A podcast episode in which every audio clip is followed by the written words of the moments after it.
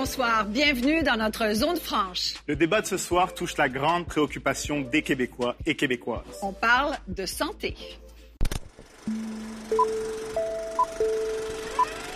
Pénurie d'infirmières, de médecins de famille, fermeture de blocs opératoires, débordement des urgences, délai d'attente pour des traitements et chirurgies. Les ratés de notre système de santé persistent et mettent de plus en plus en péril l'accès universel aux soins. Depuis sa création dans les années 60, notre système public subit de nombreuses coupures, virages et réformes. Chaque année, l'État y injecte de plus en plus d'argent. Le financement des services de santé monopolise aujourd'hui près de la moitié du budget de la province. Selon des sondages récents, 58% des Québécois sont insatisfaits du système de santé et près des deux tiers sont d'accord pour dire qu'on devrait pouvoir choisir de payer pour se faire soigner au privé. Actuellement, près de la moitié des dépenses en santé de l'État va aux entreprises privées. La santé demeure la principale source de préoccupation des Québécois. Notre système est à la croisée des chemins. Le privé va-t-il sauver ou achever notre système de santé publique? Ça te donne quoi d'avoir un médecin de famille si, quand tu l'appelles, ça prend trois mois avant d'avoir un rendez-vous? On est les cancres de la classe internationale sur le peu de budget en soins à domicile et ça, ça crée des problèmes d'engorgement. Quand c'est vous qui payez de votre poche parce que vous attendez trois mois ou quatre mois pour avoir votre résonance, ça, c'est pas important pour le ministère de la Santé. Il faudrait que les gens comprennent qu'à un moment donné, on se fait berner. Quand on regarde, par exemple, sur le plan de l'accès, le temps d'attente, que ce soit pour consulter un médecin, pour consulter un spécialiste, des chirurgies non urgentes, le Canada et le Québec sont dans une catégorie à part. On est carrément dernier dans ce cas-ci. Imaginons s'il y avait 500 000 personnes sur la liste d'attente d'Hydro-Québec pour avoir l'électricité. Pensez-vous que ça prendrait bien du temps avant qu'il y ait du privé qui se développe à droite, à gauche? Le système de santé, c'est un système de soins de santé qui est un système qui prend en charge les conséquences de mauvais choix sociétaux qui ont été faits. Si j'avais pas pu profiter des soins publics de santé, euh, je serais pas là. le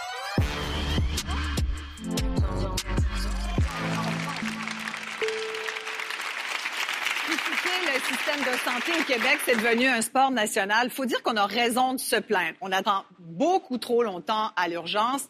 C'est très difficile d'avoir accès à un médecin de famille et quand on a la chance d'en avoir un, c'est pas évident de le voir. Évidemment, on peut toujours se rassurer en se disant, une fois rentré dans le système, il fonctionne. Mais comment être sûr qu'on n'échappe personne? Il y a une histoire qui nous a tous touchés dernièrement, c'est celle d'Émilie Hull. C'est une jeune infirmière qui s'est enlevée la vie après avoir essayé d'avoir des soins. Je vous propose d'accueillir la conjointe d'Émilie, Molly Ferron.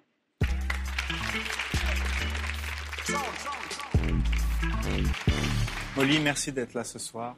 Euh, vous étiez en couple avec euh, Émilie depuis un an et demi. C'était pas nouveau, c'est euh, ce mal de vivre-là. Depuis l'âge de 12 ans, elle l'exprimait. comment est-ce que son métier d'infirmière a pu influencer ce mal de vivre-là? Bien, parce que au moment où est-ce qu'elle a commencé, déjà, les... on s'entend que les conditions pour les infirmières sont pas bonnes. Donc, probablement, eh bien, je le sais que dans l'année et demie qu'on était ensemble, euh, Émilie a fait un burn-out. C'est arrivé il y a quelques semaines, c'était cet arrivé cet hiver. Euh, ça a duré un mois et demi, mais elle aimait tellement son métier, elle aimait tellement aider les, les individus qu'elle voulait retourner, mais c'est sûr que dans sa décision, au moment où est-ce qu'elle s'est dit euh, qu'elle s'enlevait la vie, dans les points positifs, son métier était clairement pas euh, un point qui allait l'aider à, être plus heureuse euh, dans sa vie. Là, ça faisait pas long, ça faisait peut-être un an ou deux qu'elle était infirmière et déjà, mm. on s'entend, euh, elle arrive dans un moment système de santé où est-ce qu'il y a un problème.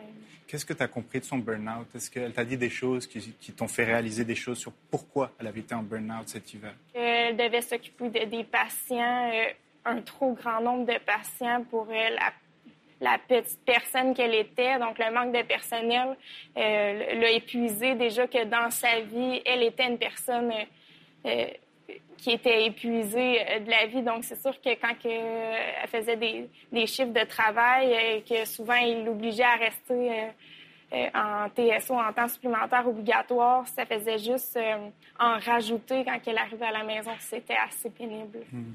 Euh, c'était une professionnelle de la santé, c'était aussi une usagère du système de santé. Lorsqu'elle s'est sentie en crise, elle a tenté d'avoir une place d'hébergement.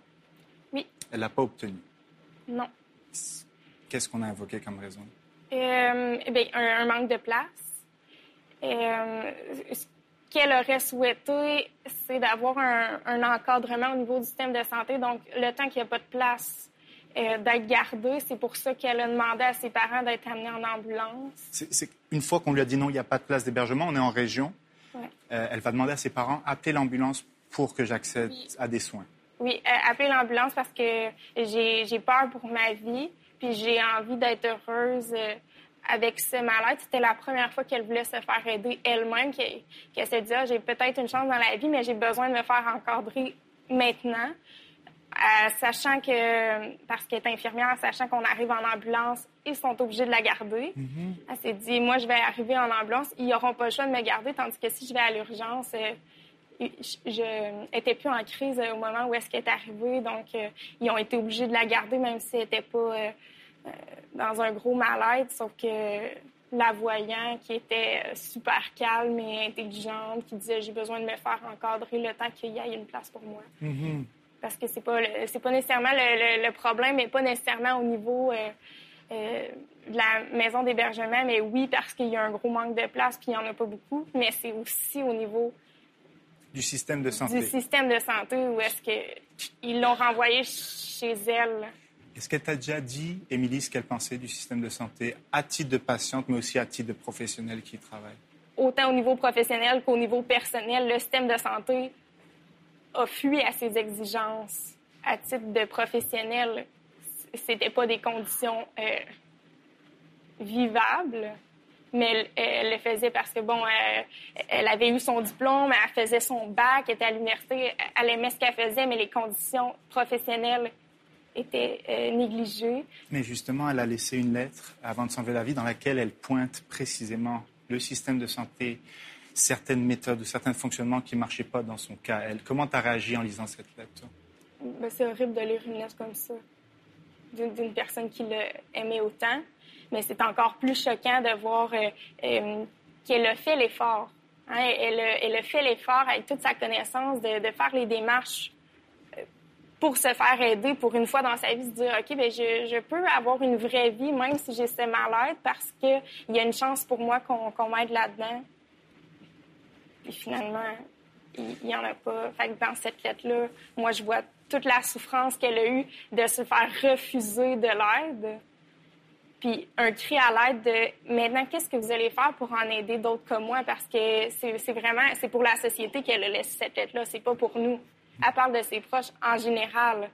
Elle, elle parle même pas de ses parents, elle parle pas de moi. Elle dit, il y a un problème, réglez-le parce que à cause de ce manque-là, c'est assez clair quand on lit sa lettre.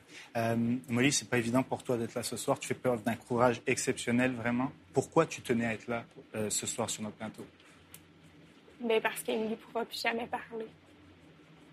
Tu voulais pas qu'elle soit partie pour rien?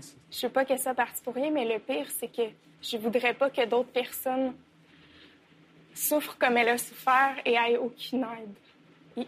Il, faut juste que ça change. Puis, étant donné que sa dernière lettre, j'ai envie qu'elle fasse du sens comme elle l'aurait probablement souhaité, j'ai parlé pour elle parce que je veux que ça change pour toutes les autres Émilie, pour toutes les autres personnes plus vieilles, pour tous ceux qui, souffrent. Vraiment. Molly, merci beaucoup pour ce témoignage, vraiment.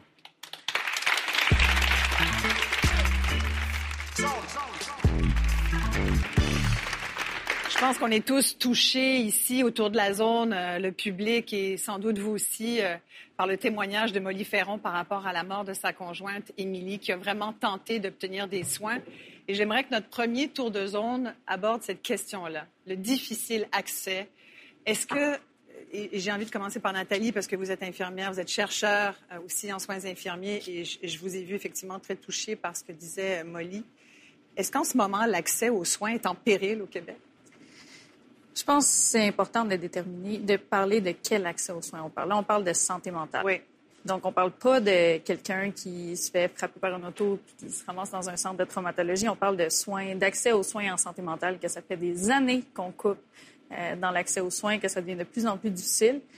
Puis, je veux dire, l'histoire d'Émilie, de, je pense, je peux parler pour toutes les infirmières du Québec, qu'on est... Les infirmières du Québec sont en deuil en ce moment, à cause de cette histoire-là. Je pense qu'on a tous été capables de... Je veux dire, on n'est pas tous dans sa situation, évidemment. Là. Tout est tous dans cette situation, mais on, je veux dire, la lettre, toutes celles qui l'ont lue, je pense, on a été très capables de dire, oh, ça, ça m'est arrivé, ça, je comprends ça, ou ça est arrivé à un de mes patients. Fait que c'est sûr que ça vient, euh, ça vient vraiment, euh, ça résonne avec toutes les infirmières au Québec, je pense. Effectivement pas facile d'être un soignant, mais pas facile d'être un patient non plus. Pascal, racontez-nous un peu votre histoire, euh, Pascal Lévesque. Ben moi, ça paraît pas, mais j'ai une maladie chronique. Et si ça paraît pas, puis si je suis ici devant vous, puis que je suis capable de vous en parler avec un certain enthousiasme, c'est parce que j'ai été euh, prise par le système public de santé. Et si j'avais pas pu profiter des soins publics de santé, et là-dessus, j'inclus le, le, régime d'assurance publique euh, de, médicaments, euh, je serais pas là quelqu'un qui est en santé n'a pas besoin d'un médecin de famille. Ce que nous avons tous besoin, c'est des soins. Zone franche. Zone franche. Moi, ça paraît pas, mais j'ai une maladie chronique. Et si ça paraît pas, puis si je suis ici devant vous, puis que je suis capable de vous en parler avec un certain enthousiasme, c'est parce que j'ai été euh, prise par le système public de santé. Et si j'avais pas pu profiter des soins publics de santé, et là-dessus, j'inclus le, le, régime d'assurance publique euh, de, de, médicaments, euh, je serais pas là. Moi, j'ai pu profiter des meilleurs soins faits par les meilleurs professionnels en Amérique du Nord, médecins, infirmières, préposés, euh, qui m'ont prise en charge, qui m'ont donné les meilleures solutions et qui, depuis dix ans, me prennent en charge dans une clinique qui est à l'hôpital général en gastro-entérologie, parce que ce que j'ai comme maladie, c'est une colite ulcéreuse. Il y a 250 000 Canadiens et Canadiennes qui souffrent de ce genre de maladie-là, colite ulcéreuse et maladie de Crohn, qui est une maladie inflammatoire de l'intestin. Donc, je suis très chanceuse. Euh, on m'a payé, euh, le régime public m'a payé mon médicament qui coûte extrêmement cher, qui m'a sauvé la vie et que, oh mon Dieu, que je suis chanceuse de pas être aux États-Unis parce que je suis allée voir les coûts de, ce médicament-là et comme j'ai une maladie chronique, je ne suis pas assurable parce que j'ai une condition euh, préexistante de base qui fait en sorte que je dépenserais une fortune, qui est plus cher que le prix d'un loyer, mais j'aurais jamais eu ce soin-là. Et pourtant, c'est ce qui fait en sorte que je suis une personne fonctionnelle, qui paie des impôts, qui est active dans la société et je coûte probablement beaucoup moins cher à toutes vos poches parce que vous payez mon médicament. voilà. Mais même là, on le disait tout à l'heure, puis les chiffres le démontraient euh, d'entrée de jeu, c'est très difficile d'avoir accès à un médecin. Euh, je ne sais pas qui va intervenir là-dessus. Michel Clair, ben, peut-être là-dessus, parce que vous avez depuis longtemps étudié la question. Ben, moi, ce que je me dis, c'est que le plus gros problème que nous avons, c'est un problème d'accès. Des problèmes d'accès, il y en a dans à peu près tous les secteurs. Regardez l'accès à de l'hébergement ou à des services à domicile pour les personnes âgées. Euh, l'accès à un médecin de famille, J'entendais la ministre dire récemment 500 000 personnes sur euh, le guichet qui, sont en attente, un million de personnes qui n'ont pas euh, un médecin de famille, euh, des services pour des enfants autistiques, des services en santé mentale. Donc, ce dont on a besoin, pour moi, c'était pas d'une réforme de structure qui est venue non pas améliorer les problèmes d'accès, mais les aggraver, quant à moi, les problèmes d'accès.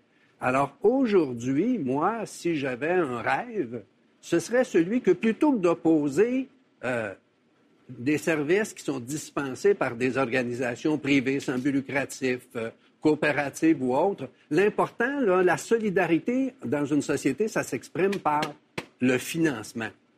Le mode de livraison de services, plutôt que d'opposer du privé à du public, il faut aller au contraire. Il faut avoir une, euh, une réforme qui mette l'accent sur l'accès aux services, qui mobilise le plus largement possible tous les types d'intervenants. Bien sûr, avec des règles du jeu qui garantissent l'universalité de l'accès. Michel, Alors, vous, vous venez de parler des médecins de famille et c'est vrai qu'il existe une très grande pénurie. Moi, j'en ai pas. En fait, il y a tellement de médecins autour de la zone que là, je demanderais peut-être un examen de santé parce que j'en profiterai. On verra tout à l'heure. Attends, t'en fais pas. Le pire, c'est que l'examen de santé à des fins préventives, c'est pas efficace et ça, on le sait très bien. Mais très sérieusement, il y a des gens, ça prend plus de deux ans pour avoir un médecin de famille. Je veux comprendre pourquoi cette pénurie dont on entend parler depuis des années est encore là.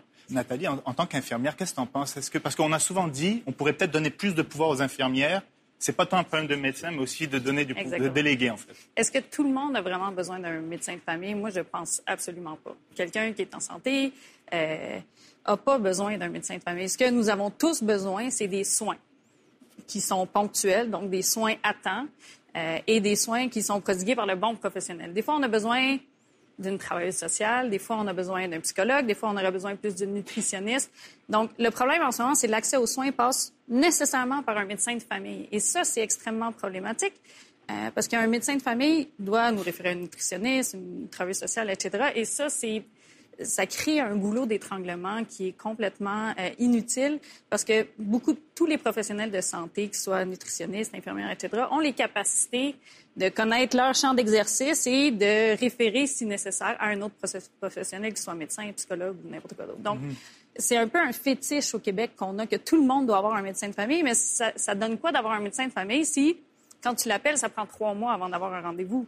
Où est-ce que ces gens se ramassent? À l'urgence. Mhm. Ou dans un sans rendez-vous qui appartient à une autre clinique euh, dont leur médecin ne fait pas partie. Donc. Mais Nathalie, on parle de la pénurie des médecins de famille, on va pouvoir y revenir, mais il y a aussi la pénurie d'infirmières. Est-ce que. Non, mais on en parle tout le temps. Il manquerait 6 7 000 infirmières au Québec? C'est un mythe ou c'est vrai? Ben, c'est un peu un mélange des. Il y a une partie qui est très mythique. Ça fait 20 ans qu'on parle de pénurie d'infirmières. On, traîne ça, cette histoire-là, depuis euh, plus que 20 ans. Depuis le virage ambulatoire, dans le fond, des années 90. Euh, un, des, un, des, gros problèmes qui contribue à la pénurie d'infirmières en ce moment, c'est les congés de maladie le système est tellement toxique en ce moment pour les soignants qu'il nous brûle. Il nous pousse à, quitter euh, pour éviter des, tragédies. Euh, et donc, ce qu'il faut, il faut prendre les moyens pour s'assurer que les milieux soient sécuritaires pour les soignants. Et c'est pas juste une question. Moi, j'ai été infirmière quand même pendant plusieurs années. C'est pas juste une question d'être confronté chaque jour à la misère du monde. Ça, c'est, on, sait dans quoi qu'on s'embarque euh, quand on est infirmière, mais c'est le fait de pas de pas avoir les moyens pour répondre aux besoins des gens.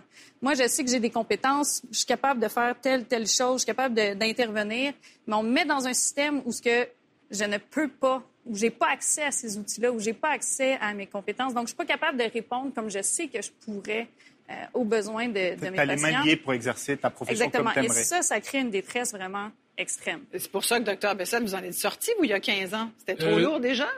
oui, c'était trop lourd, puis je n'avais pas le plaisir à, travailler dans mon milieu, puis je me suis dit que je vais être maître de mon destin. Mais au-delà de mon histoire personnelle, je voudrais venir sur quelque chose. Je ne sais pas pourquoi, au Québec et au Canada, on, se compare toujours aux États-Unis dans notre mode de livraison, puis essayer de faire une dichotomie parlant, en parlant des méchants Américains, puis en regardant à quel point nous, on est les bons Canadiens, plutôt que de se comparer à d'autres pays qui ont une mixité de services et qui somme toute, en général, euh, donnent une bien plus grande satisfaction à leur clientèle. Le commissaire à la santé, avant qu'il soit viré par euh, Dr Barrett, nous parlait finalement quelque part, euh, il y avait des études comme celle du Commonwealth Fund où on faisait une euh, comparaison entre les différents systèmes de santé européens, même celui d'Australie aussi, et le Canada arrivait bon dixième par rapport aux États-Unis qui étaient onzième, et tous les autres pays, sur tous les autres indicateurs en général, étaient meilleurs que nous. Pourquoi? Pourquoi on n'essaie pas de se comparer, de mesurer? Un des gros, gros problèmes de notre système de santé, c'est qu'il y a encore un mode de fonctionnement archaïque. C'est géré par des enveloppes. On donne une enveloppe éventuellement à un hôpital, tu t'arranges avec l'enveloppe. On donne une enveloppe aux fédérations, vous vous arrangez on ne mesure pas ce que l'on fait, on ne mesure pas la satisfaction des clientèles, on ne mesure pas savoir si les objectifs qu'on s'est donnés, comment je dis, arrivent, et donc on dépense la moitié de notre budget dans la province sans voir la satisfaction des clientèles, sans voir la satisfaction des médecins, sans voir la satisfaction des infirmières. C'est quand même étonnant. Il y a peut-être quelqu'un à Québec qui devrait allumer. Patrick, je pense que vous voulez inter... Oui, ben, en fait- réagir là-dessus parce que vous connaissez bien l'exemple européen. Entre Oui, tout à fait. Ben justement, là, on parlait des études du Commonwealth Fund. Quand on regarde, par exemple, sur le plan de l'accès, le temps d'attente, que ce soit pour consulter un médecin, pour consulter un spécialiste, des chirurgies non urgentes, euh, puis évidemment pour l'attente aux urgences, le Canada et le Québec sont dans une catégorie à part. On est carrément dernier dans ce cas-ci. Et on a souvent le réflexe de justement de se comparer aux États-Unis. Puis je pense pas que personne ici ce soir veut un système de santé à l'américaine. Mais on a de la misère à regarder ce qui fonctionne ailleurs. Puis même des fois, c'est pas très loin. Dans les autres provinces, dans le cas des infirmières, par exemple, les infirmières praticiennes au Québec ont été les dernières à pouvoir poser des diagnostics sans avoir euh, à pas- est-ce qu'un médecin approuve ça après? Alors que c'est quelque chose qui se fait depuis longtemps ça fait des décennies que ça existe les infirmières praticiennes sont formées sont compétentes il y a plein d'études qui ont été faites pour démontrer que dans le- elles sont capables de rendre une grande partie des soins primaires. Quand elles ne sont pas capables, elles réfèrent un médecin. Puis pour ce qui est du diagnostic, c'est 95-96% le même diagnostic que le médecin. Fait que pourquoi on a attendu aussi longtemps pour faire ça? Mais, mais donc, donc, de tout ce qu'on entend là, le, le vrai problème, c'est la structure, c'est pas les ressources humaines. Ben, on a insisté en 2003 et plus récemment en 2015 sur des réformes de structure. Et on a donc ciblé, comme le disait Michel tout à l'heure, on a ciblé des réformes de structure, puis on a oublié le fonctionnement. Et ces réformes de structure-là, qu'est-ce qu'ils ont fait? Ils ont consacré le rôle primordial de l'hôpital et du médecin. Et il faut changer ça. Il faut changer pour euh, une première ligne efficace, pour des soins à domicile, pour une santé mentale qui euh, est bien organisée. Euh, mais il faut surtout pas continuer l'hospitalo-centrisme qu'on a connu au cours des 40 dernières années. Le but de l'État, c'est de te guérir. Le but de l'entreprise privée, c'est qu'il fait son pain et son beurre avec des gens malades.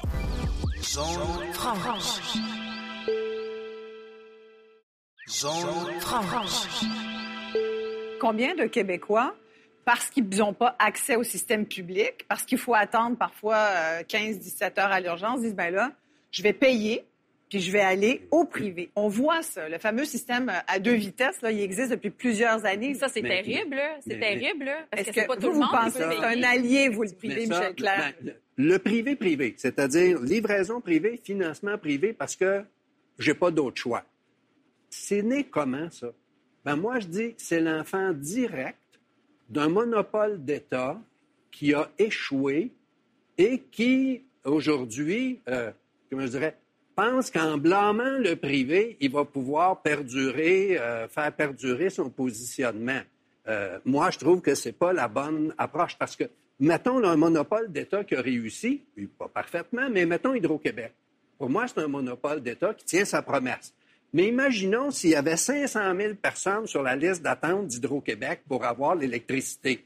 Pensez-vous que ça prendrait bien du temps avant qu'il y ait du privé qui se développe à droite, à gauche? Et là, Mais ce c'est pas rien ce que vous dites. Vous venez de dire, Michel Clair, que le constat du système de santé au Québec, c'est un échec. Ben, c'est- Fait que ça veut dire, on fait quoi? que- On, efface puis on recommence? Ouais, qu'on- pas- moi, Moi, je serais plus d'accord. nuan- moi, je serais plus nuancé. pas d'accord avec ça. pas d'accord avec Non, ça. non, Oui, non, non. 56 Je- de taux d'insatisfaction. Ah, on Ouais. peut être Ouais. insatisfait de quelque chose, on peut pas dire que c'est un échec. Ce que les gens ne savent pas, c'est que le plus gros consommateur de services privés au Québec, c'est le gouvernement du Québec. Par quoi? Est-ce que vous pensez que la CSST et la Société d'assurance automobile du Québec font faire leur scan à l'hôpital ou les résonances magnétiques à l'hôpital? Ben non, parce qu'ils savent que les délais seraient beaucoup trop longs. Alors, ils ont des contrats avec des cliniques de radiologie privées pour les faire dans le privé. Oui, c'est du, Alors, c'est du conventionné, c'est ça qu'on qu'on explique un peu, non? moi, Plus, Non, c'est non, même pas du conventionné, c'est du privé. Ça. Les radiologistes ont réussi à avoir du privé dans le réseau public, c'est assez fantastique, personne n'en parle. c'est- Mais grosso modo, Ça n'a pas réglé le problème des listes d'attente Non. en radiologie, par exemple. non, tout. mais ça a réglé le problème de la, de la SAC et de la CSST, qui dépensent des millions par année. Mais comme voilà, à quel coût? Alors, quand le gouvernement lui-même réalise qu'il ne peut pas se permettre le luxe d'attendre ses propres listes d'attente, parce que ça lui coûterait trop cher quand il est l'assureur, parce que là, c'est lui qui paye. Mais quand c'est votre assureur qui paye, ou quand c'est vous qui payez de votre poche, parce que vous attendez trois mois ou quatre mois pour avoir votre résonance, ça, c'est pas important pour le ministère de la Santé. OK? Alors, c'est un peu ça. C'est- Il y a une dichotomie totale. Il faudrait que les gens comprennent qu'à un moment donné, on se fait berner. Pascal, parce que tu es la seule patiente ici Oui. et je te vois bouillir. Ben, je, je, je boue, je boue.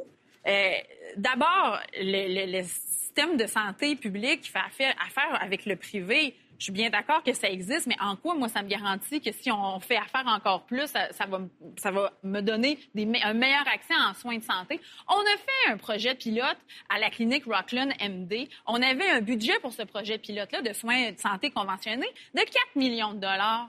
Eh bien, ça a coûté 44 millions de dollars. Fait que finalement, le 10% de ristourne qui est donné à cette clinique privée-là, c'est le 4 millions de départ, c'est le budget de départ. Les partenariats publics-privés, on donne toujours l'exemple des haltes routières. C'est bien bon pour les haltes routières, mais quand on parle de système de santé, c'est pas bon. Et d'ailleurs, très ironiquement, il y a eu un partenariat public-privé pour la construction du CUSUM. Ah ah, dépassement de coûts.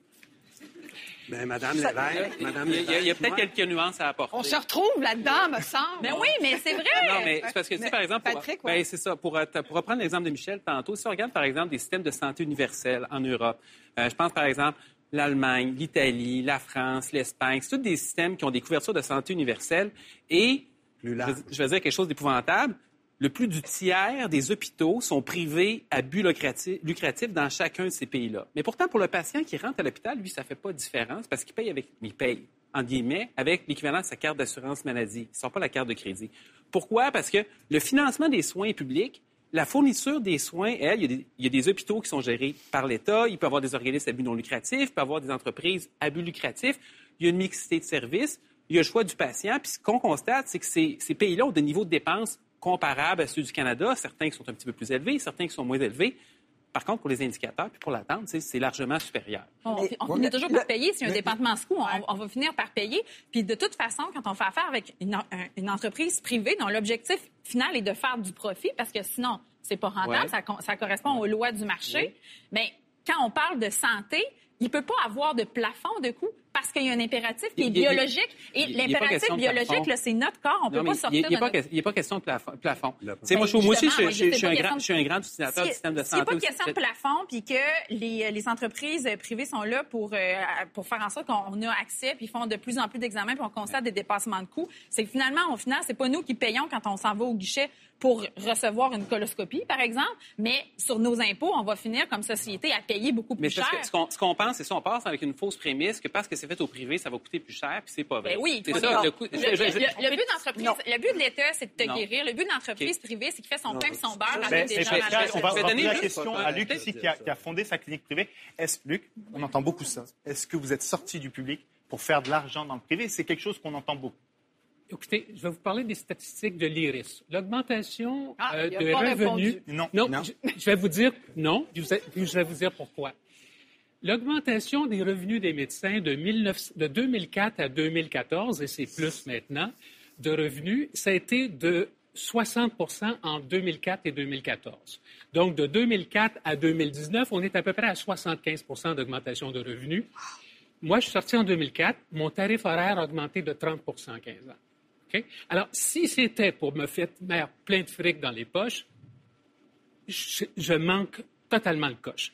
L'autre élément, on en venait tout à l'heure. Quand on regarde les neuf pays qui sont supérieurs au Canada, beaucoup, ça le coûte moins cher par patient, éventuellement, en moyenne, pour avoir des résultats meilleurs, sinon supérieurs. La comparaison qu'il y avait en 2014 dans le Commonwealth Fund, si je me rappelle bien, c'était 1100 dollars de moins par citoyen en Grande-Bretagne et ils étaient les premiers au classement. 1100 dollars par citoyen. revenir sur le mais- classement, non, revenons. parce qu'il y en a 1000 plusieurs non, 1100 classements. dollars Ouais. par Et- patient fois 8 Pas par millions patient, par citoyen. par citoyen. citoyen. Par Oui. citoyen, excuse-moi. Ça fait 9 c'est encore milliards. plus. Ouais. 9 Mais milliards. c'est pas à cause du privé au Royaume-Uni, parce que c'est marginal quand même. Au Royaume-Uni, c'est pas la majorité des soins Ben qui non. sont de, pré- sont de prestations privées. Et ce qu'a oublié de dire Non, non, notre, ami, c'est que C'était la moyenne. le reste à charge dans ces pays-là est important et les gens se prennent une assurance pour couvrir le reste à charge. Et il y a tout un marché de Mais ça l'assurance dépend, c'est très pour le variable. reste à Vous avez, vous avez des pays comme la Suède, par exemple, qui a un système qui ressemble beaucoup au nôtre, où c'est Oui. l'État qui finance directement les Où ça soins. coûte plus cher que chez nous. La Suède, Dans la Suède investit à peu près 1% de plus de son produit intérieur brut dans la santé, surtout dans les soins de longue durée d'ailleurs. Oui. Et ils ont 3,5% de leur euh, budget, de leur produit intérieur brut qui va aux soins de longue durée, alors qu'on dépasse à peine 1% Donc, la Suède inve- investit plus et ils ont un système de santé comparable à nous où le privé reste marginal. On parle ici, là, comme si euh, le privé, on peut y aller, on va se payer ça. Moi, j'ai vécu en Suisse pendant trois ans. Je payais 800 dollars par mois pour ma famille pour être assurée, pour avoir accès aux soins de santé. J'ai fait une simulation hier pour voir comment une famille de deux adultes de 40 ans, deux enfants de 6 ans, 8 ans paierait. Et en choisissant là, une franchise quand même assez élevée pour diminuer les coûts, j'arrivais à 1300 dollars par mois pour avoir ça. Qui est capable de payer un loyer supplémentaire actuellement au Québec?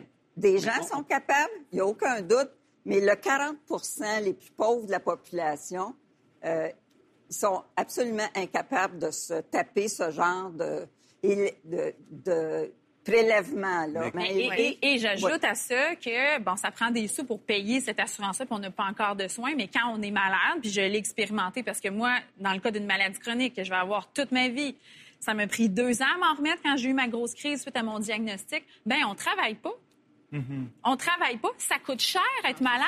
Il y a plein de cas euh, sur les plateformes de sociofinancement de gens qui demandent de l'aide de, de plus en plus, pas pour financer leur traitement. Oui, ça, il y en a quand c'est des médicaments spéciaux, mais pour les aider à vivre pendant qu'ils se soignent. Ça coûte cher être malade nécessairement et ce sont les personnes qui ont plus besoin de soins, qui ont besoin de ce genre d'assurance-là, puis qui ne pourront pas avoir accès. Et, et j'ajoute, que dans tous les projets pilotes qu'on a fait, les gens qui s'en vont suivre des examens, euh, des examens de prévention ou, des chirurgies mineures, c'est des personnes qui sont nécessairement en santé parce que dans un cas comme moi, je suis pas toute seule à avoir une maladie chronique. Quand on parle de diabète de type 1, des gens qui ont eu des cancers, euh, des gens qui sont asthmatiques, des gens qui vont encore plus souffrir de maladies parce que, faut le dire, les changements climatiques, ça cause de plus en plus de maladies. Ben moi, j'ai pas accès à ces soins-là parce que nécessairement, il faut que je sois dans un hôpital pour les recevoir parce que c'est plus compliqué. Et là, on parle de deux vitesses. On fera sûrement un show sur l'environnement. En tout cas, ce qui est sûr, c'est que vous nous écoutez depuis le début.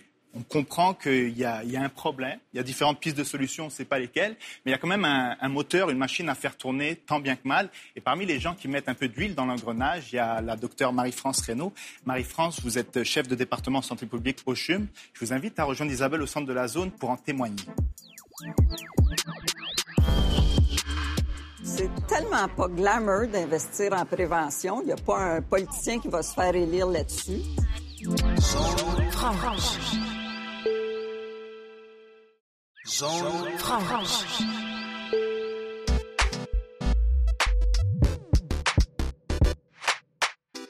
Docteur Marie-France Reynaud, vous avez pratiqué la médecine familiale pendant 13 ans avant de venir euh, en charge donc, du département de santé publique au CHUM. Vous êtes aujourd'hui une spécialiste justement de santé publique. On a beaucoup parlé de structure, on a beaucoup parlé de vase clos, hein, de silos, on a beaucoup parlé d'argent. Là, le monde est peut-être un peu perdu parce que quand ils nous écoutent, ils se disent, moi, la dernière fois que j'étais allée à l'hôpital, ça m'a pris 17 heures. La dernière fois que j'ai essayé d'appeler mon médecin de famille, j'ai même pas eu la ligne. Et il y a des gens qui attendent pour voir des spécialistes pendant des années. Vous vous dites, on n'a même pas besoin de mettre un sou de plus, puis on pourrait faire beaucoup mieux que ça. Comment? On pourrait faire beaucoup mieux d'abord en investissant en prévention. C'est tellement pas glamour d'investir en prévention. Il n'y a pas un politicien qui va se faire élire là-dessus. Personne dans la population demande qu'on prévienne parce qu'on attend d'être malade, puis au quotidien, euh, c'est pas notre préoccupation.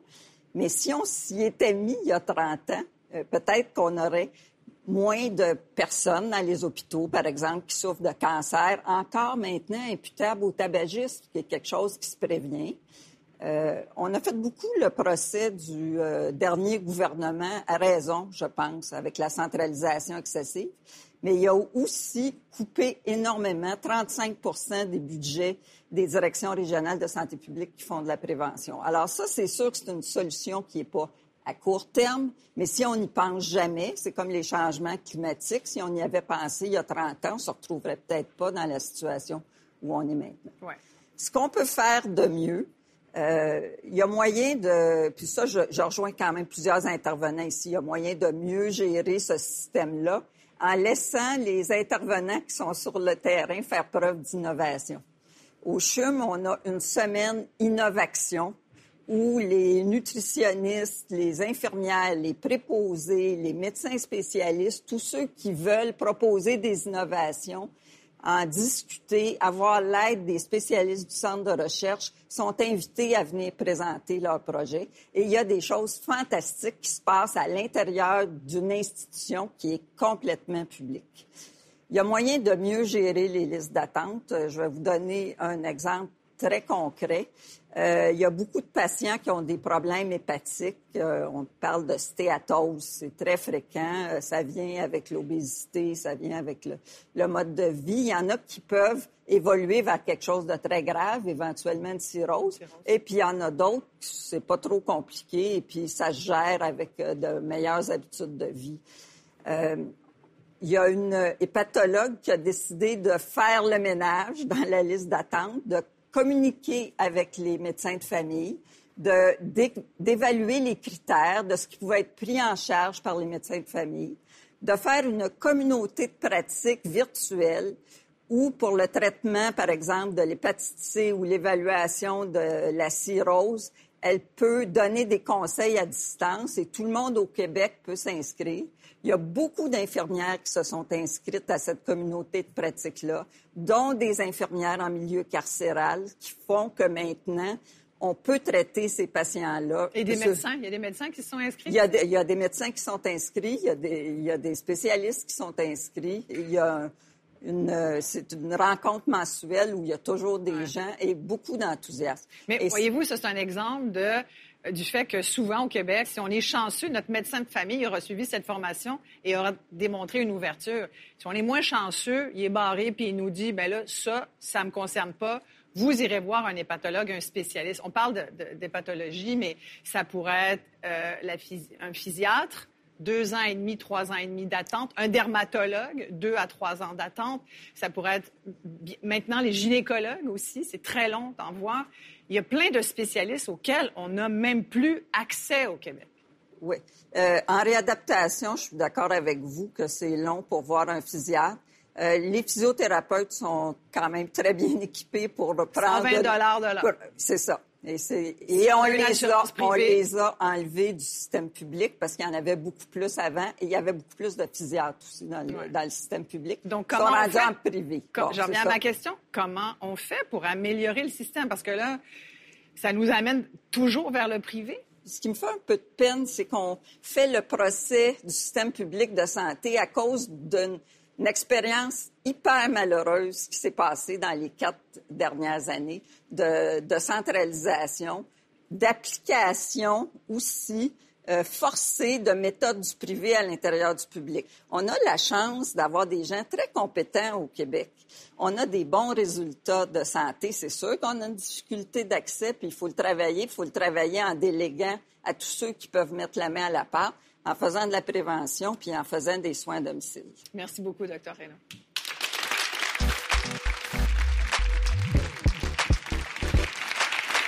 Tendance est claire. Année après année, on injecte de plus en plus d'argent dans notre système de santé et pourtant l'accès, on a l'impression, devient de plus en plus difficile. Régent Hébert, on vient d'entendre Marie-France Hainaut qui nous dit qu'il y a assez d'argent dans le système de santé à l'heure actuelle. Vous partagez ce point de vue? Tout à fait. Euh, il y a assez d'argent, mais elle est pas dépensé de façon pertinente, de, façon adéquate. Marie-France Reynaud a donné l'exemple de la prévention. C'est un, excellent exemple, mais il y a, d'autres exemples. On a investi plusieurs milliards de dollars au cours des dix dernières années dans le salaire des médecins. Et ça, sans aucun gain de productivité. Ils ne voient pas plus de patients, ils n'opèrent pas plus de malades. et donc, on a consacré cette somme-là au salaire des médecins, alors qu'on aurait pu utiliser cet argent-là de façon différente. On aurait pu l'utiliser pour donner des soins à domicile aux personnes âgées, de sorte qu'ils n'ont pas besoin de se retrouver à l'urgence, ils n'ont pas besoin d'être hospitalisés, ils n'ont pas besoin d'aller en CHSLD, mais ils peuvent recevoir des soins à domicile. C'est une façon beaucoup plus intéressante de donner les soins. Les gens, c'est ça qu'ils veulent. Ils veulent rester dans leur milieu. Pourquoi on ne leur donne pas des soins à domicile adéquats? Actuellement, le système public ne couvre que 5 des besoins des personnes âgées en perte d'autonomie qui vivent à domicile. C'est très peu. On est les cancres de la classe internationale sur le peu de budget en soins à domicile et ça, ça crée des problèmes d'engorgement. Le médecin a à cœur de, donner le meilleur pour son patient, mais on l'a encarcané dans une espèce de mode de rémunération qui n'a pas de bon sens. Zone franche. Zone franche on est les cancres de la classe internationale sur le peu de budget en soins à domicile et ça, ça crée des problèmes d'engorgement. Il y a des choses à faire. Puis c'est pas vrai que ça demanderait énormément plus d'énergie, euh, d'argent. Ça demanderait peut-être un peu d'inventivité. Et c'est une des choses que, heureusement, je peux faire en privé, puis qui me rend ma pratique beaucoup plus agréable. Et contrairement à ce que les gens disaient, c'est pas une question de fric.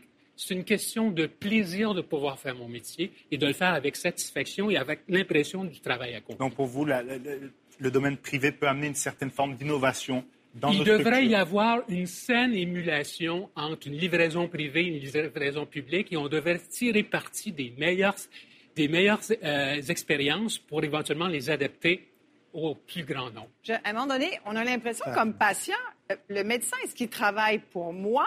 Je pense que je parle au nom des Québécois là, qui nous Ah écoutent, qui se disent, coudon, là. Le, le médecin, est-ce qu'il a vraiment à cœur notre santé? Pour qui il travaille, dans le fond, le médecin? Puis je vous Mais pose le médecin il a à cœur de, Régent? de- de donner le meilleur pour son patient, mais on l'a encarcané dans une espèce de mode de rémunération qui n'a pas de bon sens. Là, vous me dites, on, vient, on leur a donné 7 milliards, mais ils ne voulaient pas. Non, non, il voulait. pas ça que j'ai dit. Pas ça que j'ai dit. Je dénonce ça. Des. Alors, vous expliquez pourquoi la Fédération pense qu'il faut les médecins. rémunérer Parce de que la- façon différente. Parce que la Fédération des médecins spécialistes du Québec ne veut pas lâcher le 7 Je le sais, mais Mais la fédération ne représente pas tous les médecins. Je veux dire, moi, je me souviens, j'ai été à des manifestations l'année passée de médecins contre leur hausse. C'est des médecins, des centaines de médecins qui sont sortis dans les rues à Montréal pour dire non, la hausse de notre rémunération est, est rendue un- une menace au caractère public de notre système de D'ailleurs, c'est probablement le seul corps d'emploi au Québec même, qui demande une, une- dont, Alors, dont les membres demandent une baisse de baisse salaire. de salaire. Mais moi, je pense que si on veut améliorer les choses, il faut, un, avoir une obsession sur l'accès. Pas sur des idéologies, pas sur de la centralisation, une obsession sur l'accès. Deuxièmement, il faut qu'on mesure la performance. Il faut qu'on mesure la performance parce que, autrement, là, on peut mettre beaucoup d'argent puis ne pas atteindre nos résultats.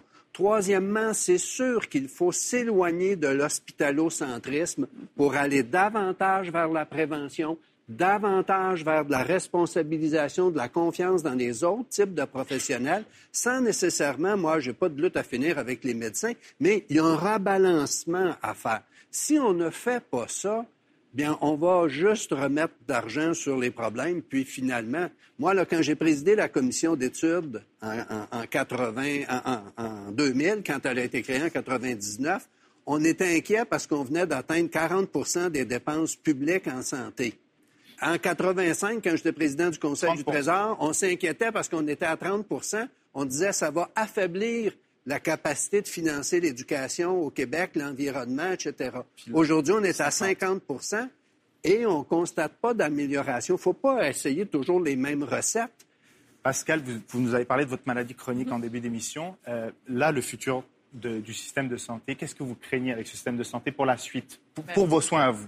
Ben, je- moi, je voudrais pas que le, sort de ma santé soit remis dans des impératifs d'une entreprise privée, d'abord, parce que je sais qu'en tant que patiente chronique, pour plein de raisons, euh, d'abord, je ne suis pas assurable. Deuxièmement, on n'est pas, je suis travailleur autonome, donc j'ai pas accès à une assurance collective. Fait que je, je me sens un peu larguée. Luc, vous Et avez- le- il faut mettre de l'argent en dehors du système de santé pour Exactement. prévenir. Il faut en mettre beaucoup en dehors. Par exemple, dans les transports en commun. Je sais que ça a l'air très éloigné de Non, notre propos. C'est directement dedans. Parce que transport en commun, amélioration de qualité de l'air, augmentation de la pratique de l'activité physique, euh, les gens se déplacent à pied, etc. Il faut en mettre dans un meilleur système d'éducation. Plus les gens sont éduqués, plus ils prennent soin de leur santé. Ça, C'est vraiment euh, systématique. Il faut en mettre dans des meilleurs revenus pour les gens. Un salaire minimum qui est augmenté, ça c'est une bonne politique de santé. Il y a beaucoup de politiques qui favorisent la santé bien en amont du système de santé. Le système de santé, c'est un système de soins de santé qui est un système de, qui prend en charge les conséquences de mauvais choix sociétaux qui ont, qui ont été faits. Alors, mettre de l'argent sur les déterminants sociaux de la santé, c'est un très bon investissement pour la santé. Mais Et rassurez-nous- après ça, c'est les pratiques préventives. Rassurez-nous, docteur Reynaud, on le, prend, on le prend à même le budget actuel de la santé ou il faut repayer plus?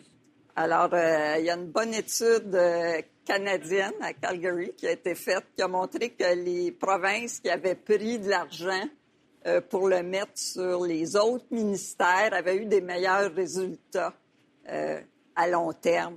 C'est une belle solution, ça. Ben, je dois vous confier un secret. Moi, quand j'étais ministre, la politique nationale de prévention, qui couvrait tous les ministères, mes collègues disaient, ben, nous, on n'a pas d'argent à mettre là-dedans. J'étais prêt à la mettre, l'argent, à même le budget du ministère, parce que je pense qu'il y a de l'argent. Il y a de l'argent qui peut être investi différemment dans la prévention, dans les soins à domicile. L'assurance autonomie euh, qu'on avait euh, prônée était un bel exemple de ça. On peut mettre de l'argent qui est actuellement dédié à la santé et on peut euh, l'utiliser de façon beaucoup plus efficace. C'est fabuleux. On termine sur une solution pour le Ouais. système de santé. Moi, je suis pas totalement guéri, mais je me sens déjà mieux. se sent mieux, hein, J'espère qu'à la maison aussi, vous vous sentez un petit peu mieux après cette discussion. Sincèrement, merci pour cette première saison et ces dix épisodes de Zone Franche. Merci à toi, Isabelle. Ça a Ben, été un merci plaisir. à toi. Merci à nos invités aujourd'hui. Merci beaucoup. Au public. Merci au public. Et euh, à très bientôt.